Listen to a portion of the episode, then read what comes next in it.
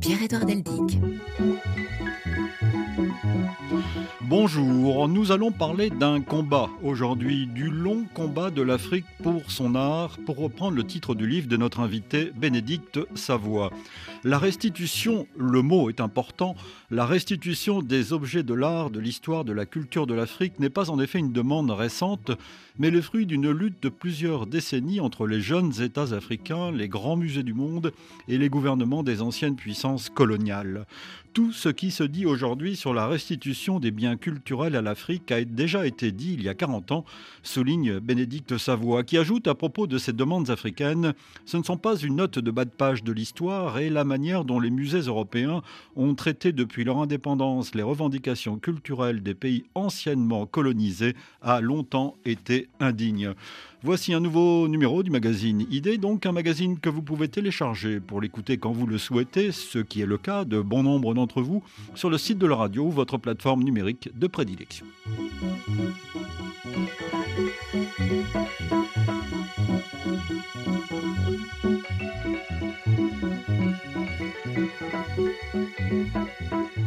Bonjour Bénédicte Savoie. Bonjour. Et je suis très heureux de vous avoir à, à, ce micro. Vous êtes rare, trop rare je trouve.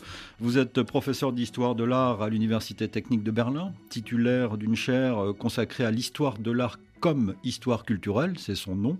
Auteur notamment, on le sait, avec Felwin Sarr, à la demande d'Emmanuel Macron, du rapport dont on a beaucoup parlé en 2018, Restituer le patrimoine africain. On peut dire que ce rapport a accéléré beaucoup de choses. Ah, il a accéléré, il a même fait un sacré euh, tourbillon euh, dans la géopolitique du patrimoine africain, en effet. C'est un pavé dans la mare, non Un petit peu? Pavé dans la mare, ça peut être une expression. On peut imaginer aussi une fusée. Certains parlent de la chute du mur de Berlin du patrimoine africain, c'est-à-dire une grande brèche dans un sujet tabou pendant longtemps, grâce euh, à cette J'aime bien utiliser le terme de victoire de la petite République du Bénin, premier pays d'Afrique au sud du Sahara, et pas le plus riche et pas le plus grand, euh, qui obtient des restitutions conséquentes, substantielles de son patrimoine. Alors, donc, vous faites la liaison, euh, et je vous remercie, euh, Bénédicte Savoie. Votre rapport 2018, il faut rappeler quelques dates, et la restitution au Bénin, ça date de fin 2021. Et je vous propose d'écouter justement un reportage fait par Sébastien Gédor, alors lors de l'exposition de ces 26 objets, avant leur restitution précisément au Bénin.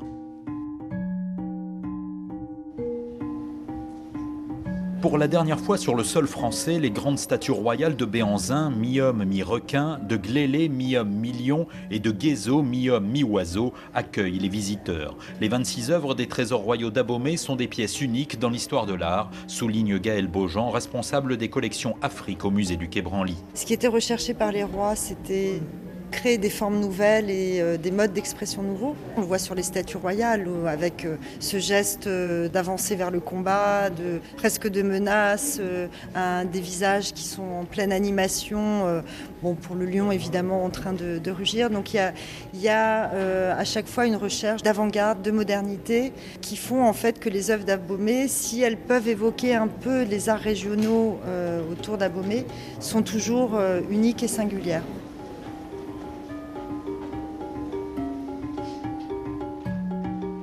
17 novembre 1892, Abomey, capitale du royaume d'Anhomey, le corps expéditionnaire français emmené par le colonel Dodds s'empare des palais du roi Béanzin. Les soldats de Dodds vont se servir parmi les statues et autres sièges royaux.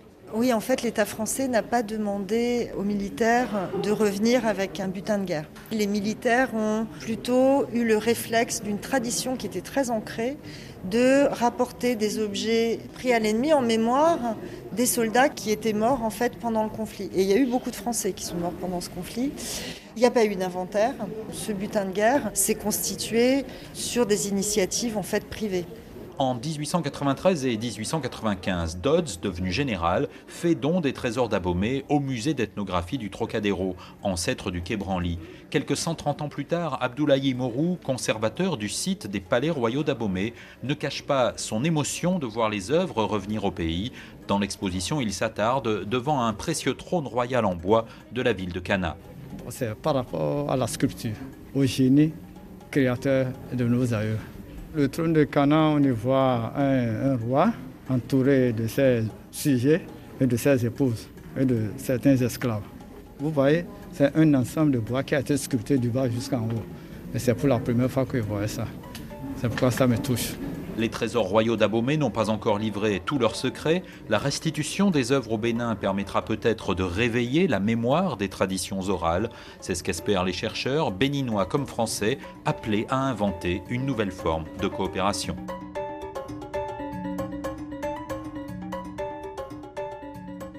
Deux ans plus tard, je vous sens toujours aussi attentive et émue en écoutant ce, reportage. Attentive, émue, et on voit deux ans après que les choses, ça y est, se sont réalisées, c'est-à-dire que cette reprise en main, cette réappropriation évoquée là comme un futur proche, mhm. Est en train d'avoir lieu, a eu lieu. Il y a eu à Cotonou plus de 200 000 visiteurs pour voir ces... On parle de 26 pièces en France souvent et on se dit oui, 26 pièces, euh, c'est rien, mais c'est deux tonnes et demie euh, d'œuvres de patrimoine culturel historique. Et, et ça a enclenché des impulsions considérables à Cotonou, au Bénin, et c'est pour ça que les restitutions sont importantes, pour déclencher des choses. parce qu'il faut rappeler qu'il y a d'autres objets hein, que demande le Bénin. Hein. C'est un long combat. Euh, et on, se dit que c'est un combat toujours très compliqué, parce qu'il y a des, des, arguties, des arguments juridiques, euh, beaucoup de mauvaise foi. Euh, on va revenir là-dessus. et à chaque fois, on, sent qu'il y a une résistance hein, très forte de la part des puissances anciennement coloniales. Absolument. Et on peut dire que c'est un débat très compliqué, mais en même temps, c'est très simple. Ce qui est très simple, la demande initiale, c'est la demande de jeunes États dans les années 60, enfin euh, laissés à leur indépendance, à leur autodétermination, qui disent, pour construire notre futur, il faut qu'on connaisse notre passé.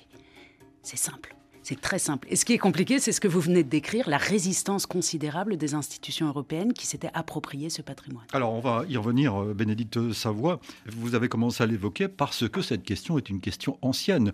Euh, lors de cette restitution de 2021, beaucoup se sont dit, tiens, c'est nouveau, euh, il se passe des choses. Pas du tout.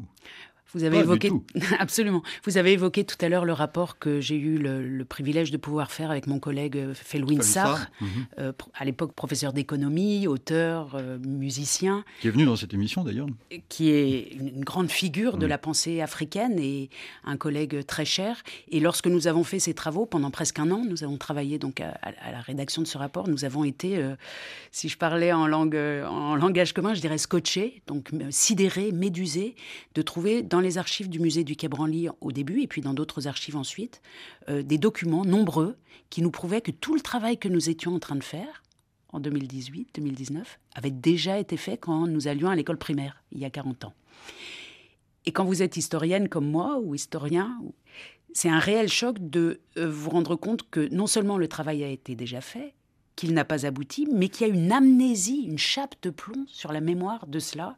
Et c'est ce qui m'a donné envie de reconstituer complètement le premier débat sur les restitutions, qui a été un débat mondial, lancé en effet par les puissances africaines euh, au plus tard, au milieu des années 60, et qui a été mené euh, avec beaucoup d'énergie, à peu près jusqu'au milieu des années 80, jusqu'à ce que les États africains s'épuisent à force de, de, de, de, de niettes si on veut, de la part des puissances européennes. Et vous avez redonné un nouveau souffle à cette question. Euh, on vous doit, les États africains vous doivent beaucoup, en fait, euh, avec ce, rapport. Euh, qui, est, qui, qui a, vous avez c'est joli, c'est joli de le dire comme ça et ça me fait très plaisir, mais moi j'ai, pas l'impression que c'est moi ou Felwin Sarr et moi ou Emmanuel Macron qui a redonné un souffle ou à qui on doit beaucoup. Je crois plutôt que l'histoire dans cette dans ce cas-là, a été comme un boomerang que dans l'inconscient collectif, dans les années 60, 80, les, les, États européens, les musées européens ont pensé lancer loin d'eux en,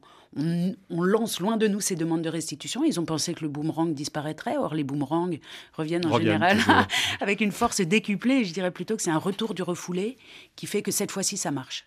Alors, ce qui est important de noter, c'est que ce livre euh, que vous publiez, euh, Le long combat de l'Afrique pour son art, histoire d'une défaite postcoloniale, euh, se passe dans plusieurs pays d'Europe. Hein. Il ne s'agit pas simplement de la France.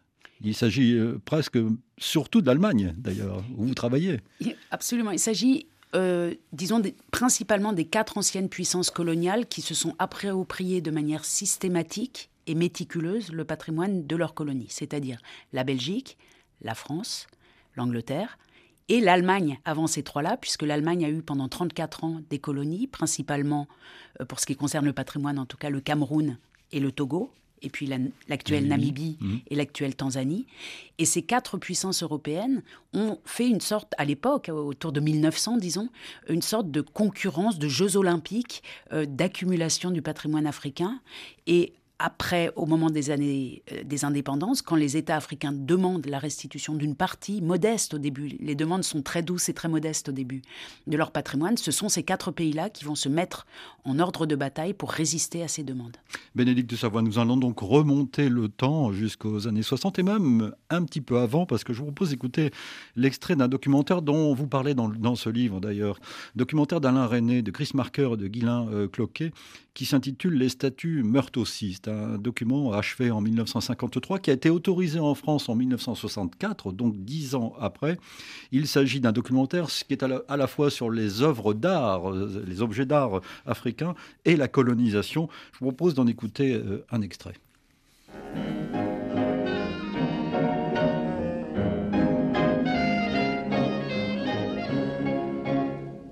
C'est que nous sommes les Martiens de l'Afrique.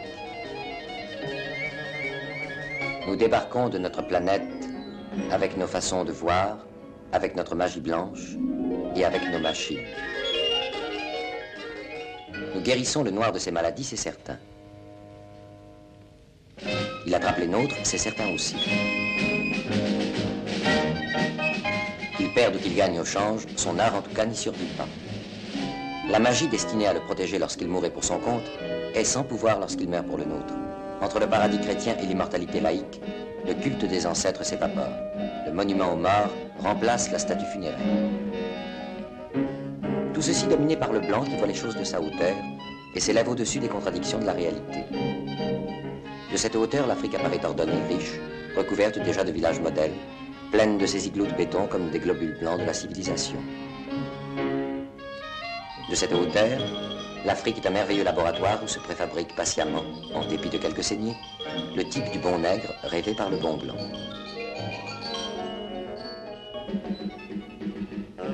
Alors tout cet appareil de protection qui donnait son sens et sa forme à l'art nègre se désagrège et disparaît. C'est le blanc qui prétend assumer le rôle des ancêtres. La véritable statue de protection, d'exorcisme et de fécondité, désormais c'est sa silhouette.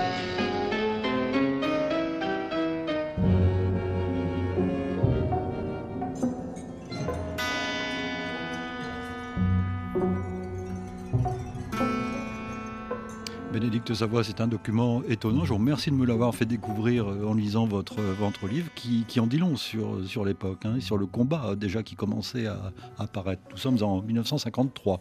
Merci beaucoup. Vous avez, je crois, eu raison euh, de, de le dire avant qu'on écoute, de dire attention, c'est d'époque, parce qu'on entend bien aujourd'hui que c'est un vocabulaire qui, qui est pratiquement intolérable, même si ce film est pro euh, libération des États africains, il est contre euh, l'accumulation des patrimoines africains dans les musées, etc. Mais néanmoins, le vocabulaire fait saigner les oreilles, vraiment. L'art nègre, déjà, pour commencer, cette expression. Le bon blanc, la question médicale, tous ces stéréotypes euh, coloniaux, donc contre lesquels s'élève. Oui, c'est ironique. voilà, absolument, c'est ironique, c'est ironique, mais néanmoins, c'est le vocabulaire de l'époque. En tout cas, ce film a été très important puisqu'il est l'un des premiers à avoir attiré l'attention sur le fait que les objets entre guillemets, objets, puisqu'il le dit lui-même, ce sont des sujets, ce sont des choses qui amènent la fécondité, etc.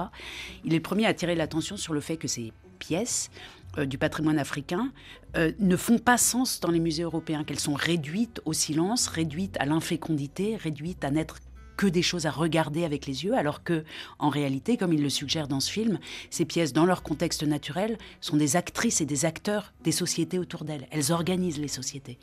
Et ce film-là a été interdit, vous l'avez dit, parce qu'en plus, il mêlait à des scènes de musée des scènes violentes euh, d'exploitation et de, et de violence coloniale, tout simplement. Ce qui, pour moi, était très intéressant, c'est de voir que le cinéma, dès les années, donc là ici à la fin des années 50, mais ensuite dans les années 60-70, joue un grand rôle dans le débat sur les restitutions, puisque c'est un débat populaire. Ce n'est pas un débat d'universitaires dans leur tour d'ivoire, pas du tout. Vous disiez tout à l'heure, Bénédicte Savoie, que les premières demandes ont été euh, discrètes. Euh, de quoi s'agissait-il, par exemple? Elles sont, elles sont fermes. Et je disais discrète, en fait, je voulais dire modeste plutôt. La toute première demande explicitement formulée vient du Nigeria, de euh, Lagos, d'un docteur en archéologie, le docteur Ekpoeyo, qui dirige euh, les musées nigérians de l'époque. Et en 72, donc après la guerre du Biafra, quand le pays s'est stabilisé, il écrit une lettre à tous les musées d'Europe en disant voilà, on a des musées ici au Nigeria et on, il y en a un qui nous manque, c'est à Benin City, cette ville qui a été euh, détruite par les Britanniques en 1897. On aimerait ouvrir un musée à Benin City et on aimerait que les grands musées qui possèdent des pièces issues de ce pillage nous en prêtent sur une longue durée quelques-unes. Donc la demande de départ, c'est des prêts de longue durée de quelques œuvres. Et cette demande va euh, déclencher des mesures de résistance très fortes dans les musées européens, en particulier allemands, et surtout ne va susciter aucune réponse, c'est-à-dire que Egbo Eyo, le Nigérian, ne va obtenir aucune réponse pendant plusieurs années à cette demande, somme toute, donc modeste. Alors, durant ces, années 60, il y a quelques dates clés, et vous relevez euh, celle de 1965 avec la, publication dans un magazine qui s'appelait euh, Bingo, le mensuel du monde noir, il s'appelait euh, ainsi, avec donc la publication dans ce numéro du mois de janvier 1965 d'un article qui va être retentissant il faut expliquer euh, pour quelle raison un article signé de Paulin Joachim. Article retentissant parce qu'il intervient au moment où, euh, au Sénégal, Bingo est publié au Sénégal, à mhm. Dakar. C'est une revue francophone, lue dans tout le monde francophone africain et à Paris aussi.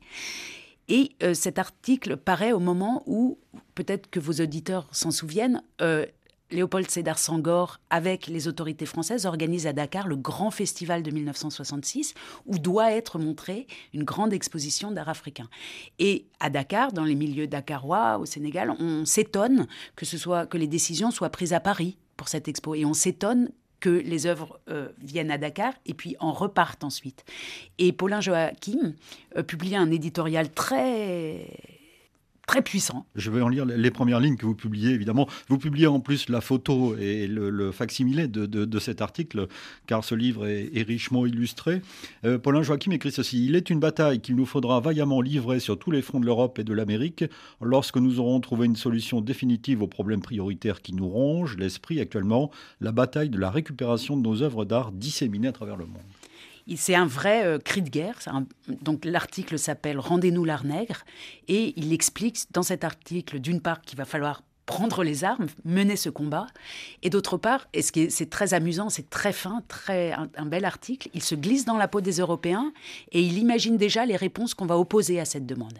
Il dit, vous allez voir, dès qu'on va dire qu'on veut récupérer, les Européens vont nous dire, mais vous devriez être reconnaissant, on a sauvé tout ça pour euh, vous, sinon ça aurait été mangé par les termites, etc. C'est exactement ce qui s'est dit. C'est exactement ce qui s'est dit jusqu'à jusqu'aujourd'hui en fait. Mmh.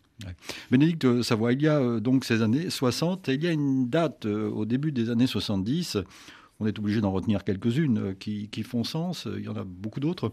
début des années 70 et singulièrement 1973 avec un certain discours de Mobutu à la tribune de l'Assemblée générale de l'ONU euh, à, New York. Mobutu, président du, du de, l'époque, la RDC euh, actuelle, le 4 octobre 1973. Là, on peut dire que c'est une date fondatrice. On va dire pourquoi dans un instant et on écoute d'abord Mobutu. Monsieur le Président, parmi les revendications des pays sous-équipés, principalement les pays anciennement colonisés, il existe un domaine d'importance capitale, car il se rapporte au patrimoine culturel de nos pays. Pendant la période coloniale, nous avons subi non seulement le colonialisme, l'esclavagisme, l'exploitation économique, mais aussi et surtout un pillage sauvage et systématique de toutes nos œuvres artistiques. C'est ainsi que les pays riches se sont appropriés nos meilleures et uniques pièces artistiques. Et nous sommes non seulement pauvres économiquement, mais aussi culturellement. Ces œuvres qui se trouvent dans les musées des pays riches ne sont pas nos matières premières, mais des produits finis de nos ancêtres. Ces œuvres, gratuitement acquises, ont subi une telle plus-value qu'aucun de nos pays respectifs ne peut avoir les moyens matériels pour les récupérer. Ce que je vous dis est fondamental, car tout pays riche, même s'il ne possède pas la totalité des chefs-d'œuvre de ses meilleurs artistes, il en possède au moins une grande partie. C'est ainsi que l'Italie possède Michel-Ange, la France des Renoirs, la Belgique des Rubens, la Hollande des Rembrandt ou des Vermeer. Et pendant la Deuxième Guerre mondiale, un autre fait qui montre la justesse de mes propos est que Hitler avait pillé le musée de Louvre et avait emporté les magnifiques œuvres qui s'y trouvaient. Et quand la libération intervint, avant même de songer à la signature de l'armistice, la France recherchait par tous les moyens à récupérer ces pièces d'art, ce qui était normal. C'est pourquoi je demande également que cette Assemblée générale vote une résolution demandant aux puissances riches possédant des œuvres d'art des pays pauvres d'en restituer une partie, afin, afin de pouvoir enseigner à nos enfants et à nos petits-enfants l'histoire de leur pays.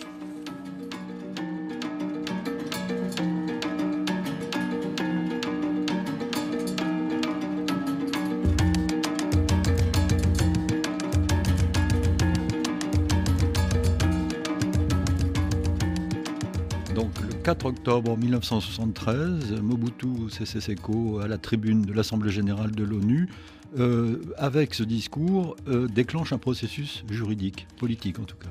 Il déclenche un, un processus juridique, politique et géopolitique même, puisqu'avec ce discours, on sait déjà à l'époque, et, les puissances du monde savent qu'il est déjà un dictateur. Donc il faut bien sûr toujours prendre euh, ces, interventions avec des pincettes, comme on dit, mais néanmoins ce texte est extrêmement clair et il représente tout le discours qui est en train de se mener sur le continent africain depuis les années 60. On est 13 ans après les indépendances et la raison pour laquelle ce discours de Mobutu Sese Seko à New York est si important, c'est qu'il fait il translate, il transporte le débat qui s'était développé sur le continent africain, il le transporte euh, dans le monde, aux États-Unis, et l'ONU va ensuite déléguer le règlement de la question à l'UNESCO. C'est-à-dire que après 73, le débat arrive en Europe.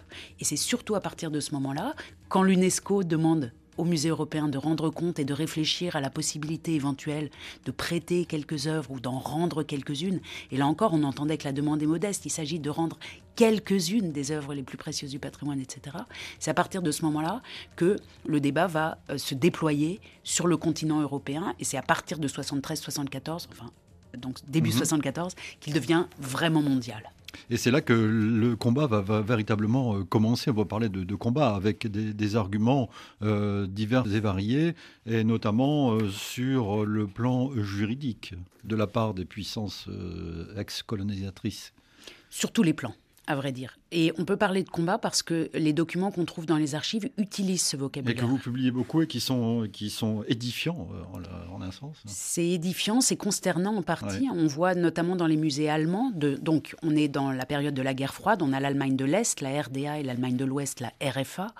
Et la RFA comporte un très grand nombre de musées ethnologiques. Juste pour donner un exemple, aujourd'hui, on compte 60 000 pièces du patrimoine camerounais dans les musées publics allemands uniquement. C'est-à-dire que c'est autant que toutes les collections africaines du musée du Quai Branly, seulement à Paris. Il faut imaginer donc que cette colonie ancienne est extrêmement représentée en Allemagne, donc dans les années 70 aussi, donc depuis la, période coloniale allemande. Et les musées allemands euh, utilisent eux-mêmes ce vocabulaire du combat. Ils, mettent au point des stratégies de, j'utilise le terme allemand, hein, Abwehr. On reconnaît dans le mot Abwehr la Wehrmacht ou la Bundeswehr, c'est-à-dire le mot armée. et ils s'arment, ils s'arment vraiment pour lutter contre les pays qu'on appelle à l'époque les pays du tiers-monde. Et ils vont produire des documents euh, terrifiants, à vrai dire, pour euh, d'arrogance, disons, coloniale, de racisme et d'efficacité, puisqu'ils réussissent à ne pas euh, répondre aux demandes. Alors vous en publiez notamment un, et là c'est une trouvaille des archives que vous avez faites, euh, Bénédicte Savoie, un, document, une sorte d'argumentaire qui est proposé lors d'une réunion en 1978, il me semble, hein, euh, autour du représentant de l'UNESCO, en plus allemand en fait. Et, et, là il s'agit d'établir de leur part un argumentaire pour répondre à ces demandes de, de, de restitution. Et on y lit notamment ceci, puisque vous publiez le, document. La République fédérale d'Allemagne n'ayant aucune obligation légale de restitution en vertu de lois existantes, le terme restitution doit être combattu le mot est, important, on y reviendra. Sinon, cela donne l'impression d'une acquisition juridiquement entachée. Le terme de restitution-retour doit être interprété dans un sens assez large pour qu'aucune obligation morale ne puisse y être associée. Dans la discussion sur le nouveau terme, celui de transfert a été suggéré. C'est extrêmement intéressant. Ce document est un document secret, comme vous l'avez dit, qui est élaboré par la commission allemande pour l'UNESCO, contre l'UNESCO, UNESCO dirigée à l'époque euh, par euh, le grand intellectuel euh, sénégalais Amadou mmh. Makhtar Mbo, qui a été le premier directeur général de l'UNESCO venant du continent africain et qui, quand il arrive, à partir de 76, il fait de l'affaire des restitutions l'une des priorités de l'UNESCO. Et donc, la commission allemande pour l'UNESCO se, se, donne à elle-même un mode d'emploi, comme vous l'avez dit. Alors, bien sûr, dans les archives, on trouve ce document en plusieurs exemplaires, mais bien tamponné, top secret, fait donc il faut surtout pas que ça fuite. Euh, et qui aborde plusieurs questions. Celle du, de la terminologie, des mots qu'on utilise, est étonnante. C'est tout au début de ce document. Ils disent non, on ne parle pas de restitution. Si je peux insister une seconde là-dessus, c'est très intéressant parce que le, le, mot de restitution, euh, c'est un mot euh, d'origine latine qui est composé de ré, qui veut dire qu'on soit on retourne en arrière, soit on fait quelque chose qu'on répare et qui va changer après, et stitution. Et évidemment, un mot comme ça, c'est un mot qui a une profondeur historique. Il y a un avant, il y a un maintenant, et puis s'il y a restitution, il y aura un après. Si on remplace restitution par transfert, ou si on remplace restitution comme ça a été fait en France il y a quelques années, il y a 4-5 ans, par circulation, on gomme la dimension historique, on fait tout passer à l'horizontale géographique, et on fait comme s'il n'y a pas des raisons historiques qui ont amené cela.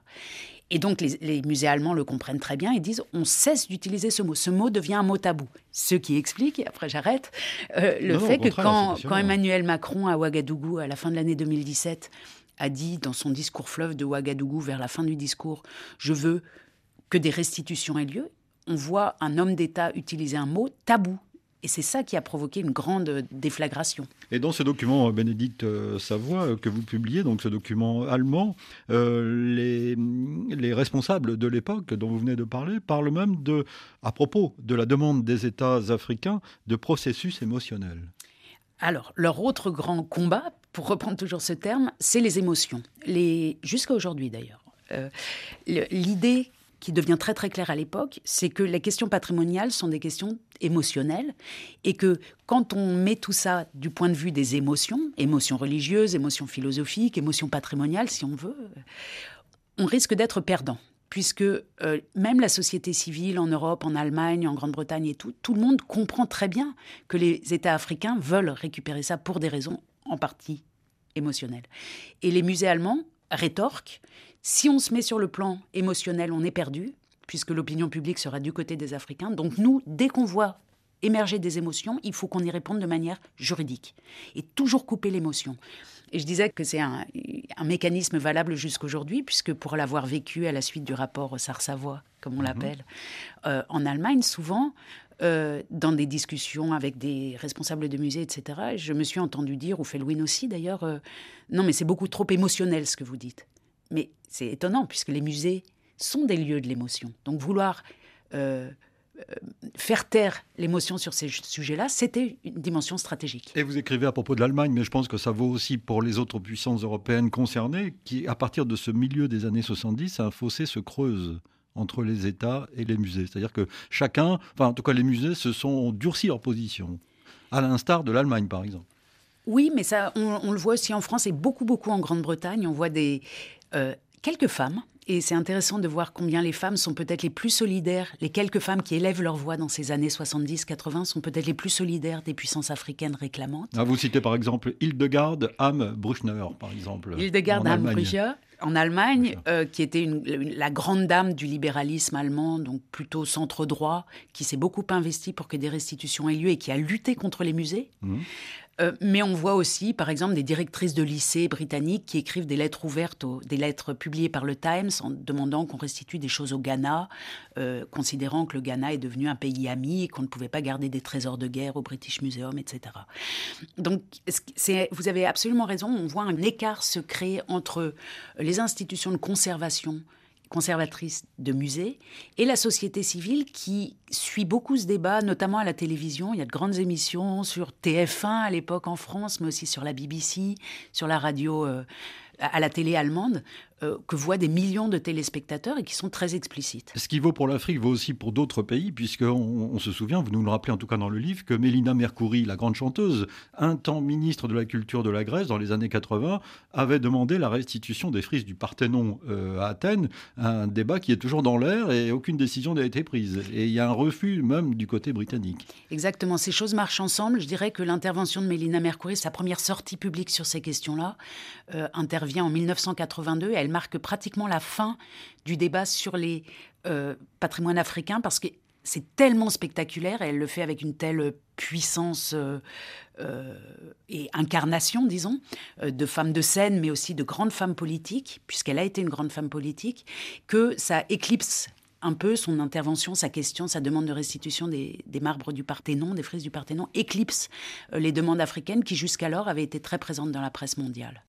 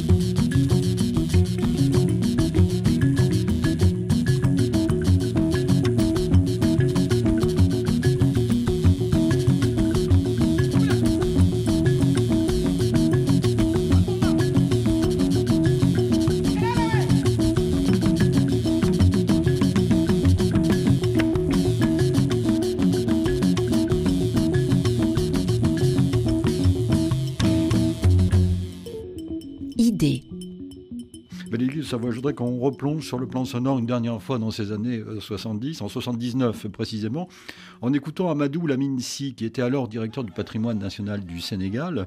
Il parle euh, un, petit peu comme euh, ce que l'on a entendu précédemment de la frustration du sens des objets pour un occidental à l'étranger et le lien entre ces objets et l'identité, les identités africaines. Pour un Africain, il y a toujours un sentiment de frustration euh, quand ils visitent les musées d'Occident, devant leur richesse en objets d'art en provenance de tous les coins du monde, notamment d'Afrique, comparé à l'indigence des musées d'Afrique. Euh, très souvent, nos pays n'ont que des pièces de second plan, euh, alors qu'ailleurs se trouvent les pièces maîtresses, qui sont très souvent placées dans un contexte qui n'est pas de nature à les mettre réellement en exergue, avec des commentaires souvent erronés, euh, puisque ces commentaires procèdent d'enquêtes effectuées par des étrangers, avec toutes les limites que cela suppose. Euh, la plupart du temps, on ne dit pas à l'étranger la vérité qui entoure toutes ces pièces. Donc, de telle sorte que ces pièces qui se trouvent à l'étranger sont complètement coupées de leur euh, milieu originel elles ne sont pas euh, comprises finalement. Ça, c'est une euh, frustration que nous ressentons tous en Afrique.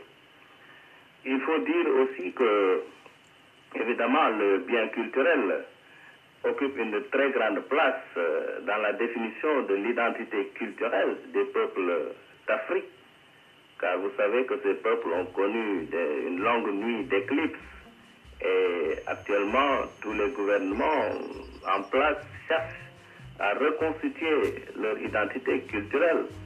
Et vous savez que dans ce contexte-là, les musées, les pièces, les œuvres d'art jouent un rôle de premier plan. Amadou Laminissi, qui était alors directeur du patrimoine national du Sénégal en 1979, c'était euh, un extrait d'une émission de, France Culture. Bénédicte Savoie, vous avez été très attentive en écoutant, en l'écoutant. Euh, je crois qu'il faut préciser euh, que ces pièces euh, restitués ou pas, ne sont pas forcément des objets d'art. Je crois qu'il faut s'arrêter sur cette définition. C'est très important parce que c'est difficile pour nous de comprendre ça, nous les Blancs, disons, ou nous les Européens, ou nous qui sommes habitués depuis, euh, depuis euh, l'école primaire à aller au musée avec nos grands-parents, etc. Mm.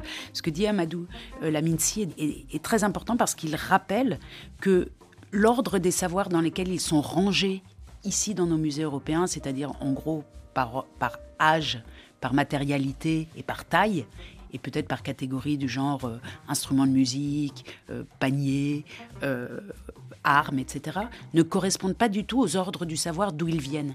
C'est-à-dire que le mot chic pour dire ça, c'est les épistémologies, c'est-à-dire dans quel ordre de savoir sont les choses. Et avec tout ce mouvement de, demande de restitution dès les années 60, les intellectuels africains, et la MINSI le fait très bien ici, rappelle qu'il ne s'agit pas seulement de récupérer matériellement les choses, mais qu'il s'agit de récupérer aussi euh, le droit de dire quelque chose sur ces choses, c'est-à-dire de les interpréter, de les mettre dans leur ordre de savoir naturel en quelque sorte, et d'avoir mot au chapitre sur leur interprétation. C'est-à-dire qu'il s'agit d'une réappropriation matériel, bien sûr, mais aussi intellectuel. Et les deux sont indissociables. Et c'est pour ça qu'aujourd'hui, c'est si important. Il faut bien sûr que euh, les sociétés africaines, et en particulier dans le, dans le jeu des générations, donc les, générations à venir, puissent comprendre, savoir, dire elles-mêmes avec leurs mots, avec leurs chants, avec leur euh, poésie qui accompagne parfois euh, ces objets, avec les paroles qu'on leur adresse, puisque j'utilise le terme objet, mais il est totalement inapproprié en effet.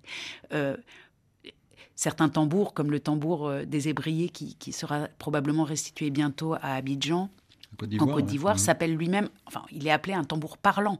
Il parle, on lui parle.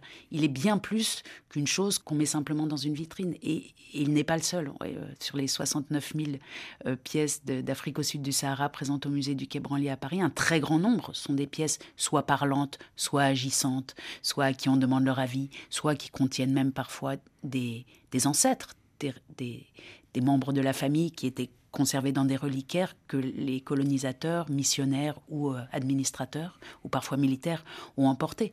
Donc vous emportez bien plus qu'une chose.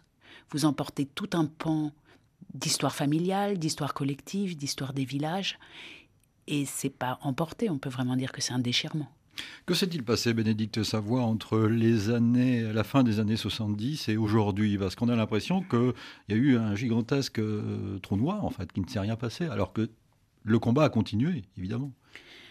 Le combat s'est essoufflé du côté africain. C'était les intellectuels africains des États africains qui avaient lancé la chose, qui ont tenté, donc on peut dire entre 1965 et 1985, avec beaucoup d'énergie, beaucoup de diplomatie, avec des discours humanistes intéressants comme euh, très très forts, comme ceux de Amadou Maktarmbo, etc., qui ont vraiment essayé d'obtenir euh, un réajustement, disons, euh, des déséquilibres patrimoniaux. Ils ont échoué et on les sent s'essouffler au milieu des années 80. Et on peut dire, à sens inverse, que la stratégie des musées européens a, gagné. Ils ont réussi à faire taire euh, le débat et à le faire oublier. C'est ça qui est vraiment fascinant, c'est de voir à quel point on avait oublié ce débat quand on a recommencé à travailler. Et, vous écrivez dans, dans votre livre, dans votre rapport, que les musées mentent aussi. Je dis que les musées mentent parce que, en tout cas, dans les années 80, on voit bien que certains euh, départements politiques, comme souvent en général dans tous les pays, les ministères des Affaires étrangères, qui ont des représentations à l'étranger, etc., souhaitent des restitutions. Et quand ils demandent aux musées euh, dites euh, on ne pourrait pas restituer, etc. Les musées leur mentent en disant ah non, tout est acquis de manière légale, oui, on a les preuves, ou alors euh, si on restitue ça, alors euh, on va perdre la face face à tel et tel autre musée, etc. Et donc oui, les musées mentent aussi. Quelle n'a pas été ma stupéfaction de voir dans votre livre, c'est la dernière illustration, et vous en parlez dans le texte aussi, du cahier central de, de cet ouvrage quelle n'a pas été ma surprise de voir une photo de Roger Giquel. Roger Giquel, présentateur de, vedette du journal de 20 heures dans les années 70. Et là, notamment, un certain 19 juin 1978, où il s'est mis à parler de la restitution de ces objets. Vous le citez même, hein, je, je lis sa phrase. Si l'on veut protéger l'identité culturelle, il faut préserver le patrimoine artistique et donc, dans certains cas, le restituer. Il faut bien se tenir à cela. Bonsoir, conclut-il ce soir-là incroyable. Donc on, imagine bien. Euh, Roger Gical, c'était la leçon. Je veux dire qu'on s'asseyait pour écouter Roger Gical. Hein. C'était la voix de la France. C'était vraiment la voix de la France. On s'asseyait. Moi, j'avais à cette époque-là 6 euh, ans et je, je suis sûre d'avoir vu cette émission. On regardait le journal. Il y avait seulement deux chaînes. Donc mhm. c'est vraiment, ça a touché des millions de téléspectateurs. Et puis on regardait le journal, puis la pub, et les enfants allaient se coucher. Donc tout le monde a vu ça. Et tout le monde a vu donc Roger Giquel, pas seulement une fois, plusieurs fois dans ces années 78, euh, se faire le porte-parole de l'UNESCO, de Amadou Maktarmbo, et d'appuyer euh, cette politique de demande de restitution. Et lui-même affirmant, il faut restituer. Roger Giquel, dans son autobiographie, a décrit qu'il avait travaillé, euh, jeune homme, comme steward pour une compagnie aérienne, et il avait un contact fort avec plusieurs pays africains, ce qui explique sans doute son engagement euh, qui me paraît très sincère pour ces questions dans ces années-là. C'était le temps où les journalistes avaient des profils euh, divers et variés. Ils avaient vécu avant d'être journalistes, mais ça c'est un autre sujet. Bénédicte euh, Savoie. donc aujourd'hui, d'évidence, le mouvement est inéluctable, ce mouvement de restitution. C'est une lame de fond. L'âme de fond, ça fait je peur. suis trop optimiste. Non, non, vous avez raison, et, vous êtes optimiste, mais je dirais que le, le, terme de l'âme de fond fait un peu peur, ça fait un peu de tsunami. Or, il faut plutôt voir, euh, euh, il faudrait réussir à trouver une métaphore qui soit plus euh, positive, plus douce, et, qui fasse moins peur. Parce qu'il y a une peur. L'une des raisons pour laquelle le débat a échoué dans les années 70, c'est que les musées européens ont réussi à faire peur à tout le monde en disant, voilà, l'âme de fond, nos musées vont être vides, la boîte de Pandore, etc. Or, c'est pas une lame de fond, c'est un renouvellement renouvellement profond. Donc je retire ce terme qui était mal choisi, effectivement. Disons que c'est plutôt peut-être le début d'une mm. nouvelle alliance, un arc-en-ciel, si on veut, euh, qui, espérons-le, va améliorer euh, l'éthique des relations que les pays européens ont pu avoir sur ces questions patrimoniales avec l'Afrique. Et là, je reviens sur le mot restitution. Il s'agit de restitution, on est bien d'accord, et non de prêt permanent. Il s'agit de restitution parce qu'il s'agit de redonner aux pays africains la possibilité de, décider eux-mêmes de ce qu'ils veulent dire et de ce qu'ils veulent faire de leur patrimoine. C'est-à-dire, par exemple, de décider eux-mêmes à qui ils veulent le prêter, s'ils veulent le prêter, d'avoir eux aussi un monopole, disons, euh, de la circulation de ces œuvres, et ils le feront, euh, mais il n'y a aucune raison que ce soit Paris ou Londres ou Berlin ou euh, Bruxelles qui décident de où faire circuler ces patrimoines. C'est pour ça qu'il est important que les titres de propriété retournent aussi, pas tout, il s'agit, on parle de, on certaines œuvres réclamées. Il ne s'agit pas de vider complètement, évidemment, les musées euh, européens, en tout cas pas pour le moment. Et, et il s'agit de simplement de redonner une, en anglais on dirait agency, donc une possibilité d'agir soi-même avec son propre patrimoine et de l'interpréter, de le présenter aux générations, etc. Oui, justement, à propos de génération, vous écrivez, Bénédicte de Savoie, les hommes qui dans les musées, les administrations ont résisté en Europe après 1960 aux demandes de restitution des pays anciennement colonisés ont laissé une dette culturelle immense aux générations suivantes. Oui, ils l'ont laissé à nous, les adultes d'aujourd'hui, et nous, les adultes d'aujourd'hui, on a vraiment tout à fait intérêt à ne pas laisser cette dette-là, on leur en laisse beaucoup déjà, à la génération d'après. Donc il y a des choses à finir, des choses à faire et à finir. Et vous le disiez tout à l'heure, euh, on est dans un grand bouleversement et dans une, on est entré dans une nouvelle ère de, patrimoniale pour l'Afrique. Euh, un peu comme après, euh, en effet, la chute du mur de Berlin. C'était une phrase du, ministre de la Culture du Bénin en 2017, Osvaldo Meki, 2018, quand on l'a rencontré avec Phil Winsar, qui nous a dit Bon, vos histoires de restitution, je n'y crois pas du tout. Mais si ça a lieu, ce sera un changement géopolitique profond, profond, comme la chute du mur de Berlin a, été, a marqué la fin de la guerre froide et a marqué un avant et un après de l'ordre politique mondial. Et c'est là où on est là. Le mur est tombé. On peut espérer que les dirigeants des musées d'aujourd'hui sont plus ouverts que ceux des années 70, dont certains en Allemagne étaient d'anciens nazis, non? Absolument. Tout le monde est beaucoup plus ouvert aujourd'hui. Les jeunes générations euh, de, conservatrices et conservateurs euh, dans les musées euh, entendent, connaissent, lisent, écrivent eux-mêmes sur ces questions-là. Et on voit bien qu'à l'échelle européenne, en tout cas, en Allemagne, en France, en Grande-Bretagne, en particulier dans les musées universitaires, alors peut-être pas dans les musées nationaux comme le British Museum où, ça reste très rigide, j'allais dire très coincé même, mhm. avec une, réelle difficulté même à parler de ces choses, alors que la parole, la parole est le, premier acte, disons, de la libération pour tout le monde. Mais en tout cas, voilà, on voit dans les musées européens de grands pas en avant, de grands euh, de grands mouvements de décrispation. Ça prendra encore du temps, mais c'est en marche. Vous sentez ça en Allemagne, par exemple? Je le sens en Allemagne euh, et, là encore, euh, il y a probablement aussi une part féminine euh, de, ces choses qui, interviennent aujourd'hui. Dans les années 70 et 80 dont nous parlions, personne en Europe n'est une femme enfin, il n'existe pas de femmes directrices de musée. Ou, euh, les femmes qui, travaillent dans les musées sont nombreuses, mais elles, travaillent à des postes subalternes à l'époque. Et aujourd'hui, le fait qu'en Allemagne, par exemple, les musées les plus progressistes soient euh, dirigés par des femmes, comme Nanette Snoop, une ancienne du musée du Quai Branly, qui est maintenant à Cologne, ou Léontine Meyer von Mensch, qui est néerlandaise, mais qui est maintenant à Leipzig, euh, et qui font avec beaucoup de courage bouger très bien les choses. Donc oui, là, il y a, y a un, un, grand sourire sur les musées européens. Alors l'argument euh, que j'entends de temps en temps de la part des, dirigeants, plus ou moins des, musées ou de ceux qui s'en occupent, c'est de dire oui, mais si on n'a plus d'objets africains en France, notamment, on ne pourra plus expliquer euh, à nos visiteurs les cultures africaines. Qu'est-ce que vous pensez de cet argument Je pense qu'ils ont, ils ont raison. C'est important que les cultures africaines soient représentées aussi dans les pays où d'importantes diasporas africaines vivent. Mais ils ont tort quand ils menacent ou quand ils agitent la menace des musées vides, parce que ça, c'est seulement pour faire peur. Ça n'existe pas. Personne, et vous l'avez répété tout à l'heure, vous l'avez rappelé, personne en Afrique n'a jamais demandé la restitution de 69 000 pièces d'un coup, aujourd'hui, qui devraient arriver euh, euh, sur les ports africains. Il s'agit seulement dans ces réclamations de quelques pièces symboliquement, historiquement, psychologiquement, religieusement, philosophiquement importantes pour les patrimoines respectifs.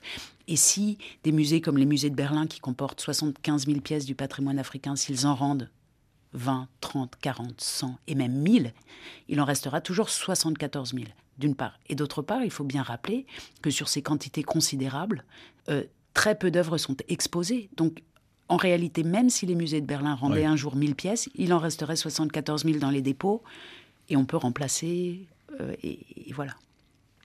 Merci Bénédicte Savoie. Votre livre qui est passionnant, puis qui est publié au Seuil, s'intitule Le long combat de l'Afrique pour son art, histoire d'une défaite post-coloniale. Je le recommande vivement et on attend peut-être un prochain rapport, non? C'est en jamais? Non? C'est pas d'actualité?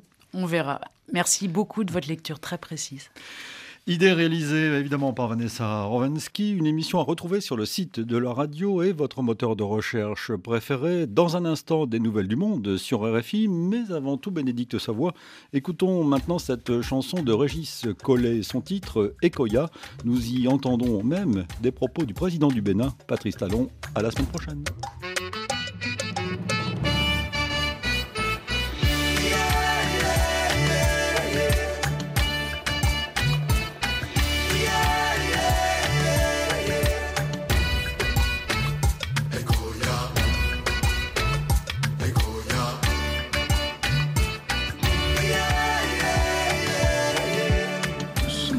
Vous ne les comprendrez pas. Parce que tout à l'heure, j'ai entendu maître de cérémonie dire les biens du royaume d'Abomey, des biens culturels. Mais c'est beaucoup plus que ça. C'est notre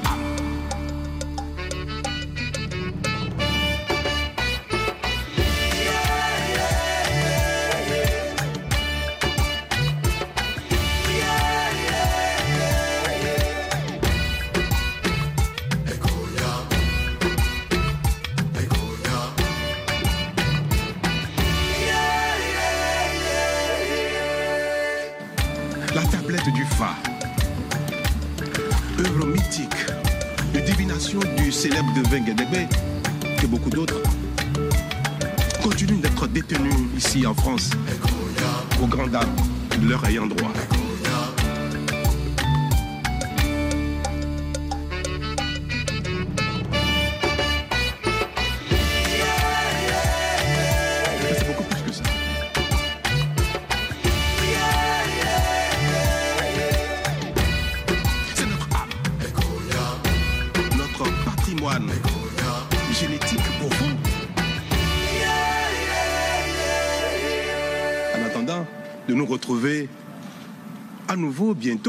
Ce même écran pour la suite.